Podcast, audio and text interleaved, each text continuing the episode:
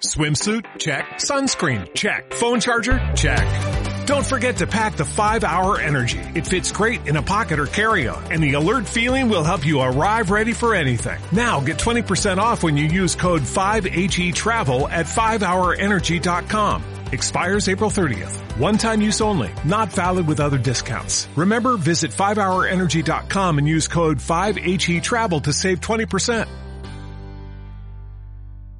Estás escuchando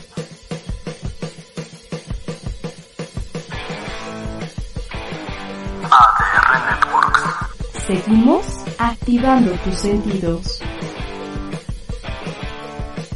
Hola, hola, Manu Martínez, ¿cómo estás? ¿Cómo estás, Anita? Qué gusto verte. Bien, igualmente, a- a- al menos por aquí nos vemos cada miércoles, Manu. Claro, no claro, porque ver. bueno, ya sabes que la pandemia no nos ha dejado este, vernos, pero bueno, pues es un gusto estar aquí nuevamente con nuestros amigos y con un programa que hoy vamos a hablar mucho de niños y de familias. Sí, está bien interesante. La verdad es un poquito así como de, ay, se me estruja el corazón con uno de estos temas, pero pues eh, es importante hablar sobre este tema. Y bueno, ¿qué crees que apenas fue el Día Mundial del Alzheimer? Un tema que, bueno, no tiene que ver, que, que ver con Se me viejitos, olvidó. sino con niños, sino con, con adultos mayores. Se me olvidó un poquito, Susanita. Pero bueno, pues apenas fue el mes pasado, entonces esto es interesante. No es cierto, fue ayer, el día de ayer, el 21. Entonces es importante también, bueno, reconocer que, que hay una gran población de adultos mayores y que, bueno, algunos tienen este problema ya degenerativo, entonces es importante, pues, tener en cuenta eso y a ver si en algún momento platicamos de este tema. Pero, ¿qué te parece que empecemos, Manu? Supongo que te la pasaste muy bien comiendo pambazos, pozole y todo hace, hace ocho días. Entonces, pues ya se viene el cuatrimestre de la tragadera en nuestro país, así que ten cuidado porque no vayas a subir de peso y al rato no te reconozcamos aquí en Confesiones. Exactamente. Ya de entrada los cachetes ya los tengo. Pues los mira, vamos, ya los tengo, pero la verdad Vale. es que, bueno, la gente que no lo conoce, sí, la verdad es que sí soy bastante delgado, este. ¡Ah! qué bueno que te quieres, Manu. Eso se habla de... de si no me echo porras, yo quién. Si no me echo porras, yo quién. O sea, no, no, no, no. No, pero la cara piensan que de repente soy un hombre como, como, como gordo, porque mi cara es bastante redonda, pero no, sí soy bastante delgadito. Pero Sí, prometo, prometo no subir la panza tanto, este, porque pues es la época, es la época, ni modo, así nos tocó. Sí, y nos encanta además divertirnos comiendo y disfrutando con familia. Y bueno, ¿qué te parece que para empezar a hablar de la familia y de los padres, este, pues le demos la bienvenida a Saray González? Ella es eh, psicóloga y también es presidenta del comité organizador del Congreso ¿Qué Padres Padres? Así que pues le damos la bienvenida a Saray para que nos platique sobre este congreso y qué onda con los papás, o sea, cómo están viviendo esta pandemia y qué está sucediendo con ellos en esta época actual. Ha de ser un problema, ¿eh? Hola Chiray, ¿cómo estás? Hola, Hola, buenas tardes. ¿cómo Buenas tardes, estás? Chiray. ¿Cómo verte? Bien, bien, muchísimas gracias por el espacio. Y sí, hay mucho que platicar acerca de los padres y las Pues sí, porque yo me imagino que en esta pandemia la han de haber pasado bastante este, difícil con tantas cosas entre el trabajo en, en- en casa, la atención de la familia, este, eh, y bueno, algunas personas que tuvieron algún problema de salud, algún familiar, alguna pérdida. Es un tema bien interesante, ¿eh? Cómo viven los niños también, pues la pérdida de algún familiar, al abuelito, la tía o alguien. Este, pues es un tema muy interesante, Siray. ¿Qué nos puedes platicar? ¿Cómo han visto ustedes este fenómeno? ¿Qué ha pasado? ¿Qué han, observado? Sí, mira, realmente han pasado muchas cosas y la vivencia que cada, cada familia o cada uno de nosotros hemos experimentado en realidad depende de muchos factores. O sea, hay factores dentro de la familia cuando hay una comunicación, una convivencia, confianza, respeto, o sea, cuando hay como recursos protectores dentro de la propia familia, quizá no les fue tan mal en el sentido de que a lo mejor era la oportunidad de convivir un poco más, de tener más comunicación, que a veces la rutina y uno entraba, salía, corría, los niños, la- las actividades, la escuela, o sea, no daba tiempo para muchas cosas. En algunos casos, el estar en casa pudo ser bastante enriquecedor y tanto lo sienten los padres como lo manifiestan los niños y los jóvenes. Pero también es cierto que está el otro lado, las familias en las que a lo mejor los problemas ya estaban ahí, la cohesión, el respeto, la confianza, y que al contrario, el hecho de estar mucho tiempo todo en casa, en realidad se volvió un caos. Y no es que en este momento surgieran los problemas, muchas veces estos problemas ya estaban,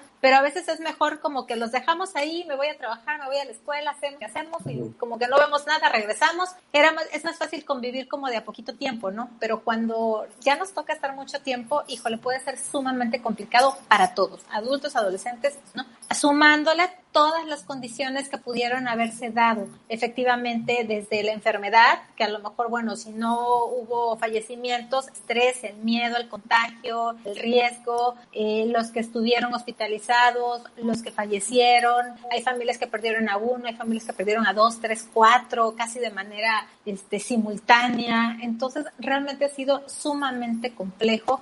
Los chicos en la escuela, en línea, no todos tienen las mismas condiciones para tomar clases, ni el espacio físico para tomar clases, y lo hacen en el celular, están en, la mesa, están desayunando, está el hermanito, está el, el adolescente, está el que está haciendo la universidad, y entonces es bien complicado el poder prestar atención y de verdad como hacer a un lado todo lo que está pasando alrededor y solo concentrarme en mi clase, ¿no? Cuando van a la escuela, todo eso queda allá afuera porque ellos están en el salón de clases, pero en casa se vuelve un poco más complejo, ¿no? Los amigos y, los desfases del desarrollo que pueden estarse presentando agudizando en los niños pequeñitos en cuanto al lenguaje, por ejemplo, a los 3, 4 años, que es la parte que empiezan con más con la socialización y entran a la escuela, los adolescentes que justamente entran a secundaria, por ejemplo, en donde los amigos se vuelven tan importantes y que no están teniendo la oportunidad de convivir con ellos y que no están teniendo la oportunidad de acompañarse en este proceso de cambio, de irse validando con el otro y ver que no nada más soy yo la que estoy cambiando, sino que también el otro,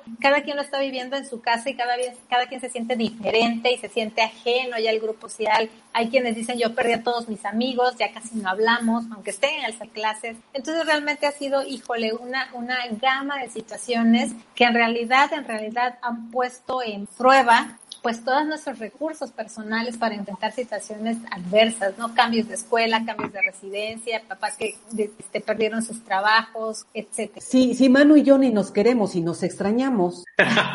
Imagínense. Afortunadamente la pandemia nos separó. Ah, Oye, Chiray, te iba a preguntar, porque yo creo que que hoy que, estamos tan conectados con tanta tecnología, como dices, como de repente parecería que hoy es más fácil ser padres, pero pues tú dinos, ¿es más fácil hoy o es más difícil? Porque, eh, no sé, digo, dinos tú con, con, tu experiencia, con todo este contacto que tienen ustedes, tú también como psicóloga, eh, esta información que de repente los niños reciben constantemente hacen que el ser padre sea más fácil o que sea más complicado en la actualidad? En realidad creo que se hace más complicado porque hay muchas situaciones que eran ajenas y que además es la primera vez que todos estamos enfrentando, ¿no? Como el hecho del resguardo sanitario, que es uno de los efectos de la pandemia. O sea, más allá del riesgo este, de salud, o sea, todo lo que ha implicado y todos los cambios que se han derivado de este, entonces realmente ha sido complicado. Para algunos, insisto, en los que habían como una mejor relación, pues a lo mejor les ha permitido, les ha permitido crecer como familia. Y hay jóvenes que dicen, es la etapa en la que he sentido a mi familia más unida, por ejemplo, ¿no? Y los chicos lo sienten. Pero creo que en general ha sido más complicado. Y si los papás hacen home office o las mamás hacen home office, también de verdad se ha complicado muchísimo, porque también ha, pasado de que los chicos o los niños sobre todo, el adolescente lo entiende más, pero los niños sobre todo saben que mamá está en casa, esperan que mamá esté con ellos, saben que mamá está en casa. Y hay que hacer esta separación entre que la mamá está trabajando y el, el niño esperaría que la mamá hiciera otras cosas con él porque está en casa y no alcanza a distinguir como por qué está en casa y no está conmigo, ¿no? Entonces creo que sí hay como muchos elementos que pueden hacerlo más complicado y los riesgos que tiene el Internet. Quienes cuidábamos a lo mejor que los hijos no estuvieran tanto en la computadora, tanto en Internet, ahora se pasan seis horas pegados a la computadora por única forma, ¿no? Con todos los riesgos y los peligros que Internet tenga para los niños y los adolescentes y los adultos. Shirai, de por sí es complicado ser papá y mamá, o sea, tener hijos, educarlos. De hecho, aquí se conectó con nosotros Ángeles Cruz. Un abrazo, Ángeles. Es una mamá maravillosa, tiene unas hijas que yo conocí desde chiquititas y ahora ya son unas adolescentes, pues con su escuela, su educación y todo. Es difícil de por sí, o sea, de entrada. Muchos papás dicen que no hay escuela para padres, que ellos no sabían, etcétera, ¿no? A mí algunas de estas cosas me parecen excusas, ¿no? Otras, bueno, pues la información ahí está. Y si bien estás diciendo, y Mano estaba diciendo, qué tan complicado es este, en, este, en este momento. ¿Qué, ¿Qué puedes decirnos que pueden hacer los papás, la mamá el papá, para que la relación sea mejor, para una buena educación, para orientarlos, guiarlos, que sean unos hombres, niñas, mujeres de bien en un futuro? Porque yo siento que de pronto se andan como bien perdidos y con la tecnología, o sea, están atrapados en los juegos. Si yo que de pronto, cuando podía, ¿verdad? Jugaba solitario y ya me iba a dormir, me quedaba en la cabeza ahí haciendo solitario todavía, ¿no? Este, jugando Imagínate los niños que llevan dos, tres horas jugando estos juegos, este, donde matan y no sé qué, guerritas y tal. Eso les roba muchísima energía mental, supongo. O sea, aparte de la destreza que pueden tener, ¿qué recomiendas que se pueda hacer para, para guiarlos de la mejor manera? Hay muchas cosas y yo creo que la primera es como hacer un alto en el camino, ¿no? Yo lo pondría como conciencia ¿A qué me refiero con conciencia? Que de verdad que yo he dicho muchas veces, el amor no es suficiente. O sea, el amar a los hijos con todo nuestro corazón no es suficiente. Tenemos que tener, tenemos que aprender y tenemos que aprender tanto de uno mismo, o sea, porque uno trae sus vicios, uno trae sus rollos, uno trae su maleta aquí de nuestra historia de vida y esta maleta puede a veces afectar mi relación con mis hijos. Entonces, número uno es una conciencia de cómo estamos realmente. Y la verdad es que es bien complicado porque hay como muchas facilidades para ir pasando los días a lo mejor sin darme cuenta en realidad de qué es lo que estoy haciendo con mis hijos, qué estoy haciendo con mi familia. El trabajo en pareja es fundamental, el ponernos de acuerdo, qué queremos en la educación de nuestros hijos, cómo queremos que sea la disciplina, cómo queremos que sea la crianza, y no nada más que quede como en el, en el discurso, de que a lo mejor cuando eran novios platicaban, ay, es que tengamos hijos y, y, lo soñamos, ¿no? Pero cuando ya está el bebé ahí, que luego empiezan esas discusiones de, es que en mi casa nunca, o en mi casa siempre, y en la otra persona, en mi casa siempre se hizo así, nunca hubo problemas o en mi casa nunca hicimos eso y empieza este conflicto entre la pareja para la educación, acordar la educación con los hijos y eso es algo que pone mucho en riesgo la cuestión de la disciplina y la crianza. Los niños al final son tan listos que se dan cuenta si es con melón o con sandía y siempre van a escoger el que les convenga y no, no nos podemos acusar de eso, no nos podemos acusar de que sean listos, ¿no? Entonces, esa es otra de las, de las situaciones. Cuando hay mamá nada más o solo hay papá y viven con otros familiares, a veces el hecho de que hayan tantos adultos en casa también las cosas porque entonces quién manda, entonces quién autoriza, quién desautoriza a quién y también los niños empiezan como a ver tantas voces que llega a ser muy confuso, llega a ser muy estresante o, dependiendo del carácter del niño, puede llegar a decir, bye, yo hago lo que yo quiera. Y entonces empiezan otro tipo de situaciones, ¿no? Entonces, aprender, conocer, leer, chat, participar en eventos, efectivamente, que lo estamos promoviendo nosotros, para que nos guíen, para que nos orienten. Y la verdad es que no, no decimos, tú lo estás haciendo bien, tú estás haciendo mal porque va a depender de la característica, de las edades de cada familia. Cada familia necesita algo diferente, cada familia tiene una personalidad diferente. pero sí podemos dar como criterios o parámetros o puntos de reflexión que nos permitan orientar y preguntarnos, ¿no? Y reflexionar y saber, ah, eso sí lo estoy tomando en cuenta, eh, nunca había pensado eso. Eh, yo llevo más de 20 años psicoterapeuta familiar y una de las preguntas o argumentos más constantes a lo largo de todos estos 20 años es, yo no sabía, si yo hubiera sabido, si alguien me hubiera dicho. Y efectivamente, entonces coincido contigo en que hoy por hoy hay muchos recursos para aprender. Necesitamos darnos un poquito de tiempo, que yo creo que a veces como que las prioridades las tenemos un poco volteadas para lo que es realmente fundamental en nuestras vidas, ¿no? Que es, pues, o debería ser la familia. Kira, ya decías tú que, que, bueno, en tu experiencia como psicoterapeuta, en 20 años has visto muchos, pues, muchas, muchas dudas de las familias. Obviamente también eso tiene que ver mucho también, en primera, pues a lo mejor con la edad de los niños, ¿no? O sea, no es lo mismo a lo mejor en las primeras etapas de la vida, eh, no sé, eh, cuando tienen entre 5, 7 años, 8 años, y a lo mejor cuando ya son adolescentes, ¿no? O preadolescentes, que seguramente cambian las necesidades. También el, el recurso económico, como dices, no es lo mismo de repente estar a lo mejor viviendo en un departamento eh, 10 personas, porque sucede donde viven los abuelos, viven los papás, viven los niños, las tías, los tíos, y de repente pues es muy complicado. Y, y, de repente a lo mejor una familia que tiene la posibilidad de vivir a lo mejor en una casa grande, donde pues a lo mejor son cuatro personas y tienen espacios para cada uno de ellos, obviamente eso es tan complicado, ¿no? Y yo creo que que precisamente em, qué bueno que están haciendo este congreso donde ustedes van a poder dar este tipo de sugerencias, de reflexiones a los papás. No sé si nos quieres platicar un poquito más sobre este tema. ¿Qué va a pasar? ¿Cuándo es este congreso? ¿Qué temas van a ver? ¿Qué especialistas van a acompañarlos? Y, y los papás, ¿cómo se pueden conectar? No sé, si nos quieras comentar un poquito de este tema. Claro que sí. El congreso es este 25, sábado 25 y domingo 26 de septiembre. O sea, ya estamos allá, allá para, para inscribirse. Y bueno, vamos a tener diferentes temas y empezamos con la ponencia de Vidal Smith, que es el fundador de Escuela para Padres en México. Y bueno, él va a platicarnos acerca de ¿soy buena madre o soy padre? O sea, a mí me parece una pregunta de reflexión excelente para arrancar el Congreso. O sea, nos va a dejar así como varios puntos que tenemos que tomar en cuenta para hacer una autoevaluación. O sea, nadie nos va a venir a decir si lo estamos haciendo bien o no. O sea, realmente es una toma de conciencia, una autoevaluación y de ahí eh, reconocer, no ser honestos con uno mismo y reconocer cómo lo estamos haciendo y si lo que estamos haciendo nos está funcionando, o sea, si me está dando los resultados que yo quiero o no. Tenemos también manejo de duelo, por ejemplo, precisamente por esta época que estamos pasando, donde ha habido muchísimas pérdidas. Hablaremos también de cómo detectar el abuso y adolescentes.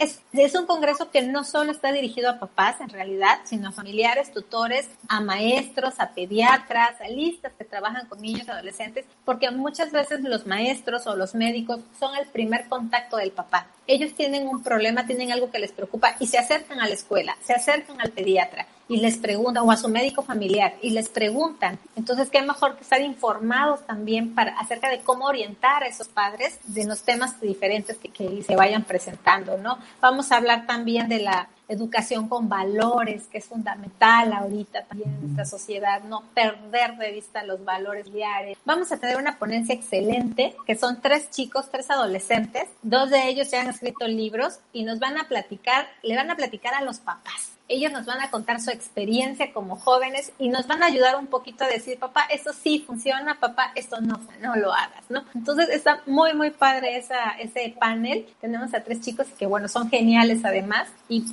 yo creo que van a con pedradas por ahí en la cabecita de los padres con lo que estamos haciendo, ¿no? Va a haber también estrategias para el manejo del lenguaje de los pequeñitos. Hablaba de este, bueno, acerca de las diferentes necesidades a diferentes etapas y pues bueno, los que están empezando a hablar a los años, qué está pasando ahorita con la pandemia, qué podemos hacer en casa con mamá, con papá para estimular el lenguaje. También para el desarrollo de la escritura, el desarrollo grafomotor, que es cuando ya entra en el kinder y en la primaria, que también después se puede convertir en un problema y los niños que están en línea, es que no quiere escribir, es que no quiere leer, es que no quiere poner atención. Bueno, ahí tenemos un especialista también que nos va a hablar acerca del tema, eh, la personalidad de tu familia, perdón. Sí, mira, tenemos una pregunta que se me hace súper interesante y que, bueno, ahorita nos sigues contando de los temas que se van a tratar en el Congreso. Iván Gómez nos dice, además de darnos saludos igualmente, este, ¿cómo podemos equilibrar de una mejor manera el tiempo con los hijos para que no solamente sean los videojuegos lo que consume el mayor tiempo de su vida, eh, de su día, perdón? ¿Cómo motivarlos a hacer otras actividades en conjunto? Sí, y eso es genial y de verdad que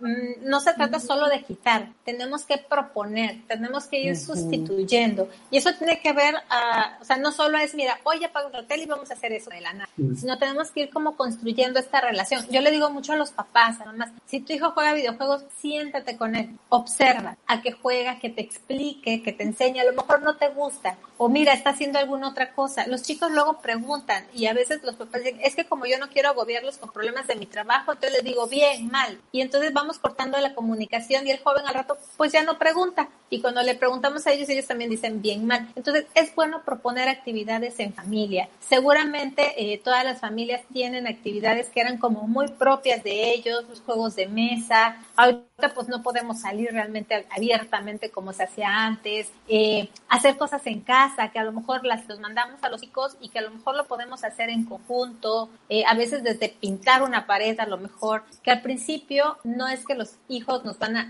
con los brazos abiertos, nos van a decir, sí, mamá, sí, papá, qué buena idea, vamos a hacerlo. o sea, no, pero poco a poco se van involucrando. Y si hacemos que estas actividades se vuelvan agradables, entonces el chico va a aceptar la propuesta. No de inmediato, pero va a ir aceptando porque le va a ver el beneficio. Pero si empezamos a, a jugar, a veces pasa, están en juegos de mesa y alguien no se aguanta, no le gusta perder, terminan peleando, ya lloraron, ya se perdió el objetivo. ya al rato que les preguntes, obviamente ya no va a querer. O si lo mandas a hacer alguna actividad también y terminan peleando o regañando porque lo hacen mal, al rato ya no va a querer. Entonces, son como varios detalles que hay que ir cuidando cuando nosotros queremos hacer un cambio de este tipo. Y algo que también me parece importante y que pasa muchísimo, hace rato que Manu hablaba acerca de, de los espacios pequeños o los espacios grandes. Híjole, a veces hay espacios que son suficientes para la familia y cada quien tiene su recámara y los chicos tienen todo lo que necesitan en su recámara. Todo. El joven, el niño no necesita salir de su cuarto para sobrevivir. La comida se la lleva incluso al cuarto. Entonces, la verdad son prácticas que a mí me parece que no son tan saludables para la armonía familiar y que es preferible promover y fomentar dentro de la casa espacios comunes una tele para todos y ahí todos estamos viendo, nos compartimos, aprendemos a negociar porque al final el que se agarra el control quiere tener toda la, todo el canal para el resto de la tarde. Entonces, crear espacios de convivencia familiar, no que al final todo, todos lo resuelven en sus casas, en sus cuartos y al final hasta por WhatsApp se mandan mensajes, oye, ¿ya vas a cenar? ¿Dónde queda la convivencia realmente? Claro. Sí, Precisamente hay otra pregunta relacionada a lo mejor con un poquito con lo que estás comentando y dice Gaby Rojas, dice, ¿cómo poner límites en el uso del celular a los adolescentes en esta época de pandemia? Sí, los límites en los celulares, ¿cómo, ¿cómo hacerlo? Porque yo creo que debe ser un pleito terrible. Me quiero enfrentar a un adolescente diciéndole que tiene que apagar su celular, Gaby, lo, lo entiendo. Sí, la verdad es que cuando ya llegamos a estas alturas del partido con casi, bueno, más de año y medio en pandemia y todavía tenemos esas dificultades en límites, es porque algo no hemos hecho, ¿no? Algo no hemos hecho desde antes, incluso de pandemia. Los límites es uno de los temas que mayor, este, mayor causa son de visita al psicólogo, ¿no? De que no hacen caso, no les obedecen, no respetan las reglas, no dejan el celular, o sea, pero es una cuestión de comunicación, de confianza y precisamente de establecimiento de límites, de que a veces mmm, terminamos como cediendo a todo lo que nos dicen los niños, porque no queremos que lloren, porque no queremos que sufran, porque no queremos que pasen lo que yo pasé, porque conmigo fueron muy estrictos, entonces yo no quiero hacer eso con mis hijos, porque no estoy en casa todo el día ni modo que yo llegue a pelear, porque yo llego muy cansada y desada y no con ellos. Podemos tener una serie de argumentos que al final de cuentas lo único que estamos haciendo es enseñándole a los chicos que no se preocupen, que no hay límites. Entonces, cuando de pronto algo pasa, que ya nos espanta, que ya nos preocupa, que ya no nos gusta y que tiene que ver con los límites, sí se batalla un poquito más, pero al final siempre se puede. ¿Cómo se puede ir empezando con, pequeño, con pequeñas acciones que le van indicando al adolescente que es en serio? Lo que pasa es que si yo te digo, te voy a castigar, o sea, si no apagas el celular te lo quito y nunca te lo quito, en realidad le estoy diciendo no te preocupes, o sea, no pasa nada si tú no me haces caso. Entonces yo creo que una de las primeras cosas es identificar si estamos teniendo inconsistencias nosotros a la hora de establecer límites. Los chicos nos toman la medida y tampoco se les puede culpar por eso, o sea, finalmente nos conocen. O los chicos son bien listos y dicen, si llega de malas, si le hago caso. Cuando llega de buenas, no. Claro, nos conocen y uno debe ser consistente en los límites independientemente de nuestro estado de ánimo, que ese es un gran reto para los O sea, porque estamos cansados y digo que, ay, no quiero batallar y no le digo nada, no, hay que haga lo que quiera. Y esta frase me encanta, porque los papás terminan diciendo, haz lo que quieras. ¿Qué creen que es el joven? Lo que quiera. y ya no tenemos que ir. Sí. nada más, ¿Cómo se puede contactar? Para el Congreso, ¿en dónde, dónde te podemos contactar? www.quepadrespadres, diagonal Congreso, Facebook, que padres padres, Instagram, que padres padres. Pueden ustedes meterse a la página del Congreso, está el link para que se registren. Si no hay en Facebook por inbox, nos pueden contactar para que se registren y podamos meter su inscripción. Estamos a poquitos días, ya estamos a poquitos días de verdad que va a estar buenísimo, va a estar buenísimo el Congreso y tenemos muchos temas. Sí, me imagino. Pues, nos vamos, Susanita, vamos al primer corte y regresamos a otro tema también súper interesante de niños, los niños sin hogar con Aldeas SOS. Entonces regresamos. Es decir, Cheray, si quieres, no te quedes, espéranos con nosotros porque seguimos con otro tema de mucho interés. Estamos aquí en Confesiones, ADR Networks. Regresamos. Muchísimas gracias. Hasta luego.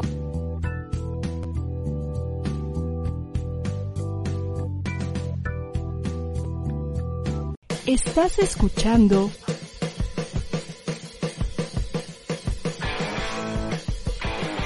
ADR Networks. Seguimos activando tus sentidos. La escritora, conferencista, educadora y conductora Alicia Rábago. Hola, buenos días, buenos días a todos. Pues ya estamos aquí, ya estamos en acompañándonos. Te invita todos los viernes a las 9 de la mañana en acompañándonos. ¿Qué, qué se, qué se supone que, qué cara que pongo? Eh, la señora de atrás me está viendo porque el berrinchazo... Sí, ha de haber muchísimos alumnos en este, en este México. Un espacio dedicado a la educación, la familia, los hijos y la transformación. ¿Cómo formar hijos felices? Ah, claro, hijos varones felices. El tapete y nos, y nos hace sentir extraños y nos ha hecho fluir todas las emociones. Hoy es un tema muy actual, se habla de inteligencia emocional, se habla mucho de la logoterapia. Tú estudiabas o de cuando tú eras niño o de cuando eh, a lo mejor... Te esperamos por ADR Networks, activando tus sentidos. Estás escuchando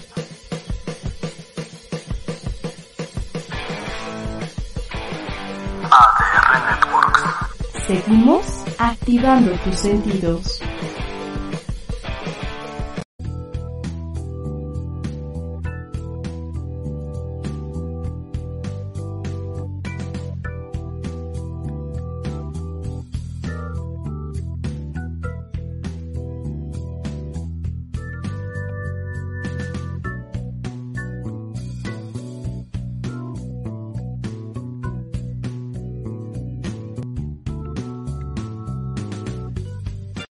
Ya estamos de regreso, lo cual me da muchísimo gusto. Ahora nos pusieron al revés, ¿ya te diste cuenta? Sí, ahora. ya que te quería ver de este lado y ahora ya. Oye, los pececitos son de Adebis, ¿verdad? Sí, claro. Se mueven. ahí están, ahí están nadando, claro. Ajá, Es para sentirme todo equilibrado, zen, este, Para que saque las malas vibras. Oye, Sarita, antes de que presentemos al siguiente invita a la siguiente invitada, que es un tema de verdad que nos tiene que, pre- que preocupar a toda la sociedad. Fíjate que el Instituto Harmon Hall, ya ves esa institución que se hizo muy famosa en los años 90 y 2000 porque da, da, eh, eh, da cursos de inglés y eh, Sí. capacita a las personas en inglés. Bueno, ahora se está convirtiendo en un centro de desarrollo integral y tienen un curso interesante para desarrollo de líderes en alto desempeño. Inicia este 28 de septiembre y termina el 21 de octubre. Son cuatro semanas. Las clases son de martes a jueves de las 7 de la noche a las 8.30 de la noche. Y bueno, está dirigido para aquellas personas que son emprendedores o que tienen alguna empresa o que simple y sencillamente quieren aprender a desarrollar las habilidades y capacidades de un líder.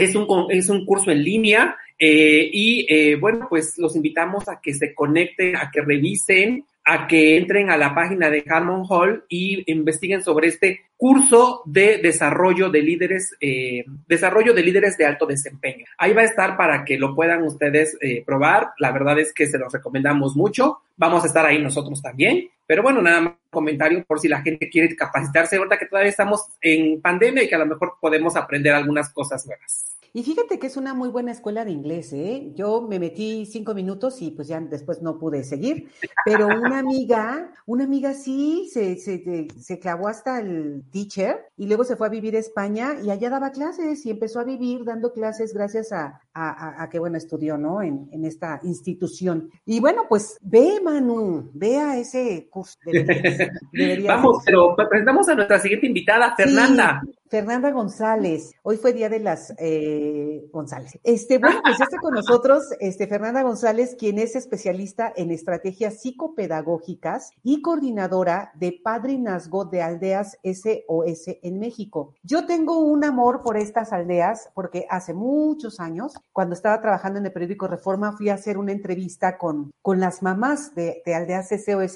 que recuerdo que la casa, las aldeas estaban muy lejos y pues ahí la fotógrafo ya y yo fuimos ahí a, entrevistar y se me partía el corazón de todas las historias de los niños que se nos acercaban a contarnos sus historias. Y la verdad es que, bueno, además están cumpliendo 50 años, Fernanda. O sea, la verdad es que han hecho una loable labor, un trabajo titánico para estar sosteniendo esto 50 años. Cuéntanos, por favor, brevemente, qué son las aldeas SOS.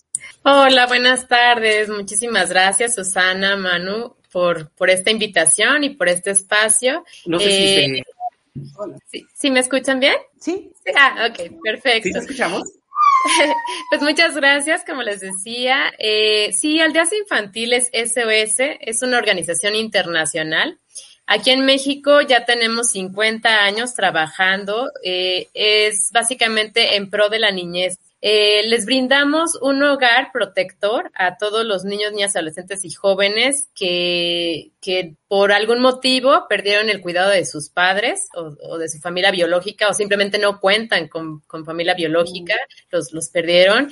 Y, eh, o también fortalecemos a las familias para que no se desintegren y entonces prevenimos esta, este abandono, este, ¿no? Estas situaciones difíciles.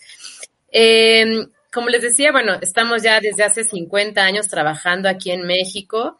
Eh, empezó en Austria, de hecho, empezó en Austria esta, esta organización y justo después de la Segunda Guerra Mundial, pues donde muchos niños perdieron el cuidado de sus papás precisamente por la guerra. Entonces, eh, ya después se fue esparciendo por diferentes países y bueno, aquí en México empezó la primera aldea en la Ciudad de México. De hecho, estamos muy, muy cerca de la Basílica de Guadalupe. Eh, estamos a un costado, ¿no? Esa es la primera aldea, pero estamos también ubicados en otras localidades de la República, como en Comitán, Chiapas, en Tuxtla Gutiérrez y en Morelia, Michoacán. Wow. Actualmente, ¿cuántos niños son los que atienden? ¿Cuántas, ¿Cuántas personas son las que están integrando aldeas SOS? Pues en cuidado directo aquí en las aldeas infantiles, que les digo que son cuatro, tenemos alrededor de 200 niños. Niños, niñas, adolescentes y jóvenes. Y ya en nuestros cuidados, en nuestro programa de, cuidados, de, prevención, digamos, este, que se le llama fortalecimiento familiar, pues ahí sí ya atendemos a, comunidades más grandes, a, familias completas. Entonces ahí es alrededor de, de 1500, este, em, niños.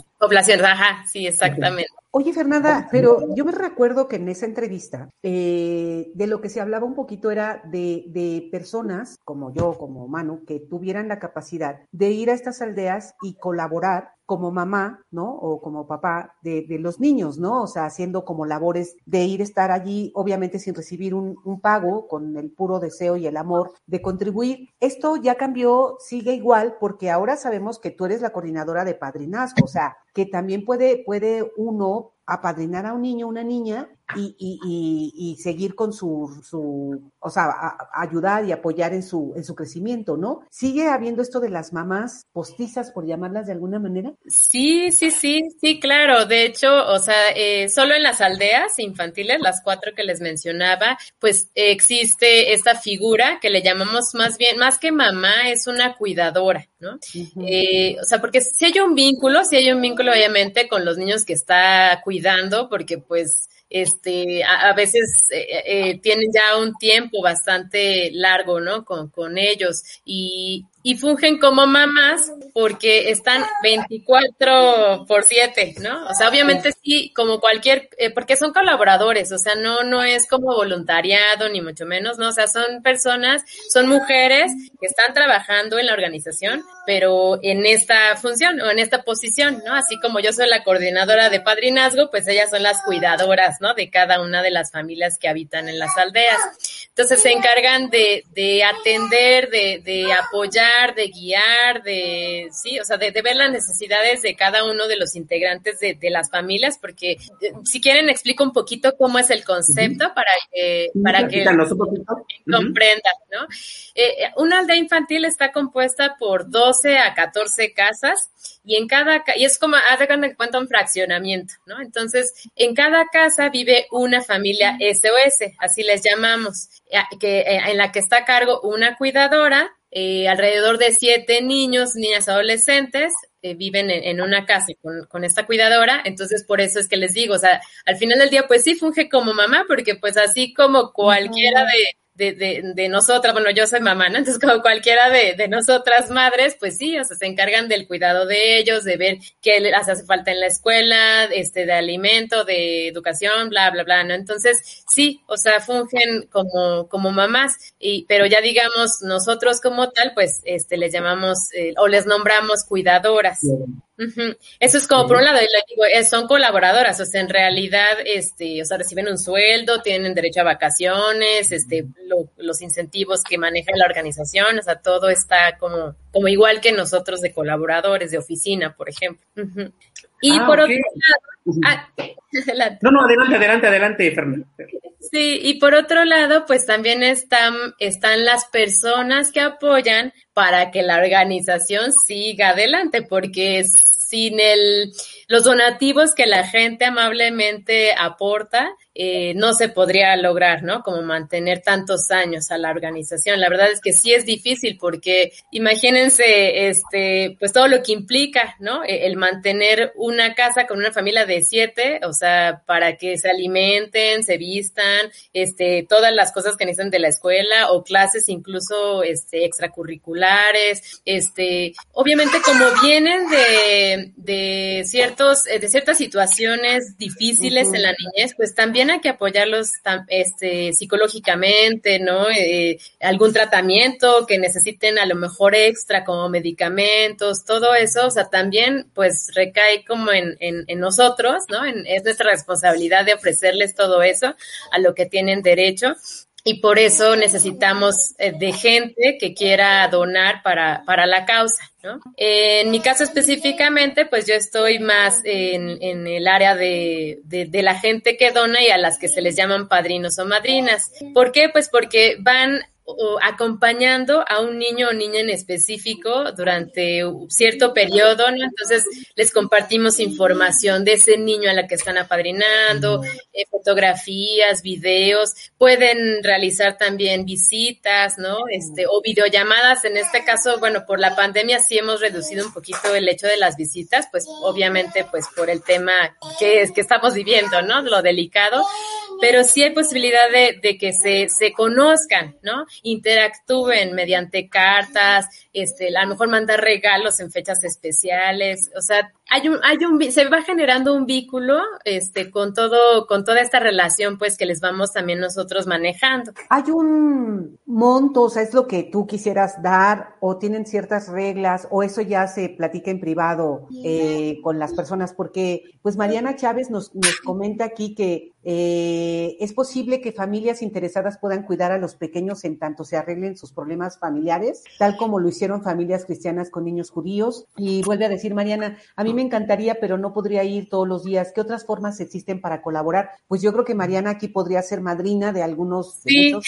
niños, ¿no? ¿Cómo, ¿Cómo es esto? O sea, yo me acerco con ustedes, Mariana se puede acercar con ustedes. Hay, también tiene que haber, su, me imagino, pues eh, un control de las personas, ¿no? Que, que van a padrinar. Debe de Sí. haber alguna información, ¿no? Claro que sí, sí, sí, sí. De hecho, este, eh, pueden entrar a la página de, eh, de, de Aldeas Infantiles, que es www.aldeasinfantiles.org.mx y ahí aparecen justo la- las formas de donar. Ahí viene el área de padrinazgo y viene un poquito más explicado y de hecho desde ahí se pueden convertir en padrinos o madrinas. Aquí no es necesario, el ser padrino o madrina pues no implica que estén todos los días este, en la aldea o visitándolos o, preguntándonos, ¿no? O sea, al final del día es más bien como ese ese vínculo que se va generando, pero les digo, más que nada con, con, con lo que nosotros les vamos platicando a lo largo como del apadrinamiento, o sea, o de- del- les vamos platicando cómo va, de hecho, o sea, pero por supuesto que ellos también nos pueden preguntar en cualquier momento, ¿no? Este, Ujú. también si, si quieren saber como algo más específico de, del niño que están apadrinando. Entonces, sí, o sea, es más bien un- una colaboración, este, con un donativo recurrente mensual y, y todo se puede hacer, este, de cargo automático a tarjeta o incluso también hay, hay gente que a lo mejor dice, no, yo no quiero dar mis datos, yo prefiero depositar o transferir, también es posible, ¿no? Hay, hay, hay, hay, hay formas, ¿no? En las que cuando uno tiene ganas de apoyar y de, ¿no? Y de contribuir a la sociedad, pues se puede, ¿no? ¿Hasta qué Claro. edad están los niños ahí en aldeas? O sea, ¿de qué periodo a qué periodo? Y algo que me gustaría que me platicaras, Fer, es ¿cuál es el principal problema de abandono de estos niños en México? Sí, bueno, en cuanto a las edades, eh, no hay como un ni mínimo ni máximo de edad, ¿no? Este, a nosotros nos, nos los canaliza el DIF principalmente, entonces más bien ahí los casos los revisa primero el DIF como para saber si somos una pues sí, la opción viable para, para ellos, ¿no? realmente para ver si cubrimos nosotros las necesidades de ellos, no que ellos cubran las necesidades de nosotros, ¿no? Más bien nosotros tenemos que ver qué es lo que necesitan ellos para ver si sí somos como la opción idónea, ¿no? Entonces, eh, la verdad no recibimos a muchos, muchos niños tan chiquitos y eso les digo, más bien porque el DIF lo, lo, lo, ve así, ¿no? O sea, que quizá todavía no somos la opción como que para niños tan chiquitos, pero sí hemos recibido de, de tres años, por ejemplo, en adelante, ¿no?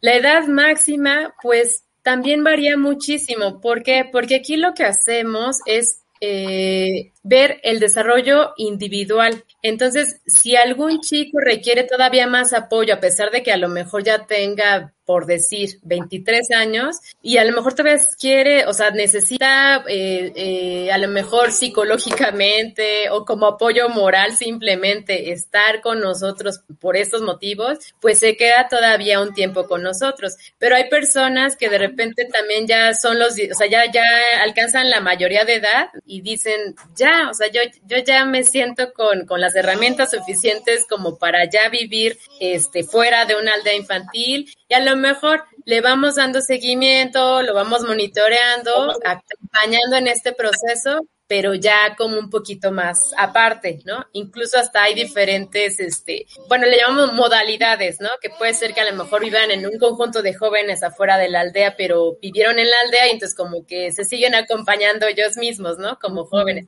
Y hay otros que dicen, no, o sea, yo de plano sí ya me voy solito, solita, o hay unos que dicen, bueno, pues este, yo ya estoy como iniciando una vida en pareja, ¿no? Entonces, va mucho, mucho, o sea, totalmente independiente, les digo, muy individual, ¿no? Eso es lo que buscamos justo, o sea, cada persona es diferente, entonces cada persona tiene sus necesidades y, y nosotros estamos justo para ver qué es lo que necesita cada uno de ellos.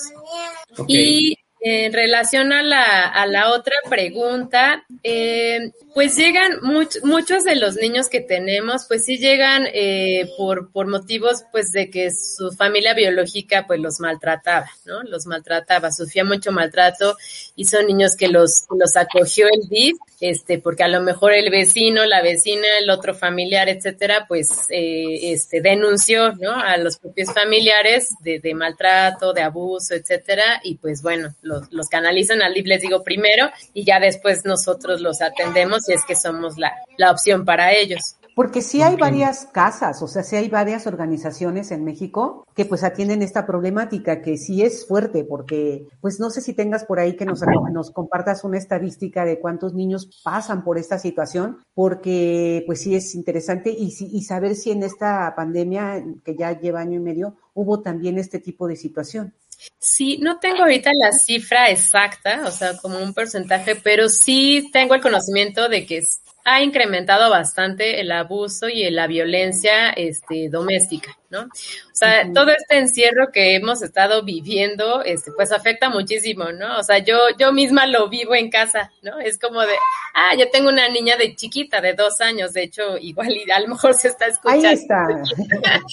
¿No? Entonces, de repente este encierro, pues sí, ¿no? Estresa porque tienes que cumplir con el trabajo, tienes que cumplir con la niña, tienes que cumplir con la escuela, tienes que, ¿no? Y si tienes más hijos, bueno, es como un caos, ¿no? Entonces, realmente sí se ha incrementado mucho esta violencia, este abuso hacia los mismos hacia los niños y de parte de los mismos familiares, ¿no? Entonces, sí, nosotros lo que hemos hecho, este, independientemente de, de, esta cuestión de recibirlos en una aldea, pues también hemos, este, generado guías que orienten a los padres de familia como a, a evitar este tipo de situaciones, ¿no? O sea, también hemos participado en congresos, en talleres, en webinars, etcétera, justo para todo lo que yo no, porque no soy especialista tal cual en estos temas, pero sí tengo, o sea, sí tenemos pues especialistas, ¿no? Que, que, pueden brindar orientación, acompañamiento, este, incluso nada más a lo mejor como escucha, ¿no? Entonces también hemos creado como estos espacios, este, durante esta pandemia, que han, que han ayudado mucho también. Fer, en estas aldeas los niños viven las 24 horas, reciben sus alimentos, van a la escuela, eh, ¿qué, qué, ¿qué pasa en su vida diaria? Platícanos un poquito de eso. Sí, claro que sí. Ellos viven en una aldea infantil, este, pero lo que, a diferencia de un albergue que, que, que pudiera dicen, ay, es que es como un albergue. No, porque nosotros no, lo tenemos, no los tenemos amontonados. como les decía, eh, tratamos de, de manejarlo más parecido a una familia, ¿no? Entonces, por eso son como, como familias pequeñas de siete integrantes eh, en cada casa, este, conviven con las demás, este, casas. Obviamente, bueno, al inicio de la pandemia, de repente sí fue como de no, a ver, vámonos por turnos, o sea, para el cuidado, como todos, ¿no? Con sana distancia, o sea, con todas las medidas de, de seguridad y protección para ellos pero no están encerrados, o sea, es decir, eh, antes de la pandemia, bueno, pues iban a la escuela normal, o sea, este, se trasladan a diferentes escuelas. Normalmente se buscan escuelas cercanas. ¿Por qué? Pues porque tampoco, este, o sea, por ellos mismos, ¿no? También, o sea, para que no implique un desgaste de estar yendo hasta quién sabe dónde a la escuela y no sé qué, ¿no? Entonces, más bien es como a escuelas cercanas, pero sí, o sea, van a escuelas. Les digo que incluso hay gente que ha apoyado y, y que de repente dice, bueno, les dono, este, clases de natación, por ejemplo, ¿no? Entonces van a, o sea, algunos hasta van a clases de natación, este, equipos de fútbol, o sea, como les digo, o sea, lo que nos marca mucho es eso, justo, ¿no? O sea, como la diferencia y el calor que, el calor y la protección, el, entorno familiar, o sea, todo esto que queremos, este, proporcionales, porque pues les ha faltado, ¿no? Les ha faltado en el pasado. Entonces, es como brindarles todo esto para que cuando vayan creciendo, o conforme vayan creciendo, mejor dicho, pues vayan adquiriendo todas estas herramientas que son pues súper útiles para cuando vayan a allá dejar una aldea infantil, ¿no? Ya vayan a ser independientes. Es muy interesante. Cuando yo estuve ahí, llegó un chico como de unos veintitantos años a visitar a su mamá de esa casa, ¿no? Y a visitar a sus amigos y a sus compañeritos. Entonces es una experiencia, yo me imagino que para algunos ha de ser maravillosa encontrar una familia, encontrar un hogar y, y pues eso, vivir como cualquier otra familia con amor, ¿no? Con las atenciones y todo. Por eso yo creo que sí es bien interesante la labor que hacen y pues eh, invitar a, a, a quienes nos están escuchando y como dice, dice Manu siempre, este video se queda en las redes.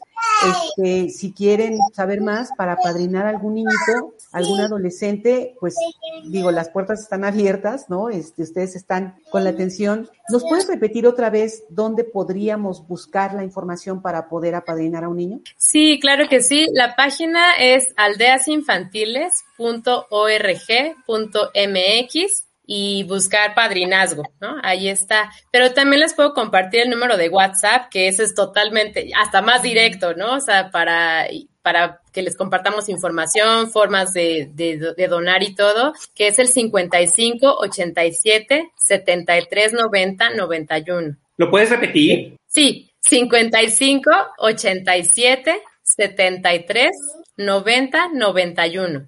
Perfecto. Muchas gracias. Pues Fernanda, muchísimas gracias. Gracias por esa gran labor que hacen. Un abrazo a toda la gente que integra al Días Infantiles SOS en México y en todo el mundo. De verdad, gracias por esa labor que hacen. Y ojalá alguien de los que, muchos que, que nos siguen en, en, confesiones, afortunadamente, se animen a apoyarlos de alguna forma para tener algún niño. Y, y, bueno, pues muchísimas gracias. Gracias, Mariana. Eh, dice que si comienza a padrinar y de repente ya no puede seguir por cuestiones económicas, eh, ¿qué, ¿qué, se hace para que el niño no se sienta abandonado? ¿Cómo es, cómo es esta parte? Ah, bueno, o sea, ellos saben perfecto que hay gente que dona, que no, es posible que no sea por un largo tiempo, o sea, pero ellos sienten tan más el apoyo que la gente da, ¿no? Porque de verdad, la gente que da y se vuelve padrino madrina, o sea, así duren, ¿no? O sea, no sé, medio año, lo que sea, o sea, se genera el vínculo y de todas maneras ellos saben, saben que ahí está, ¿no? El apoyo y a lo mejor no estará el apoyo económico, pero el apoyo moral también está, ¿no? Entonces, eh, realmente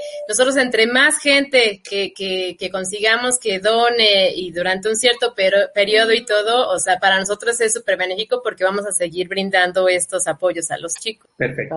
Pues muchas gracias, Mariana, por tus preguntas. Gracias, Fernanda. Gracias, Susanita, y nos vemos la próxima semana. Ya sigan a Confesiones, se quedan en las redes sociales, YouTube, en Twitter, en Facebook, en Spotify está el, el, podcast, ahí nos pueden seguir escuchando. Y gracias, nos vemos la próxima. Muchas gracias a ustedes, hasta luego, gracias. Gracias, hasta luego. a todos, chao. Estás escuchando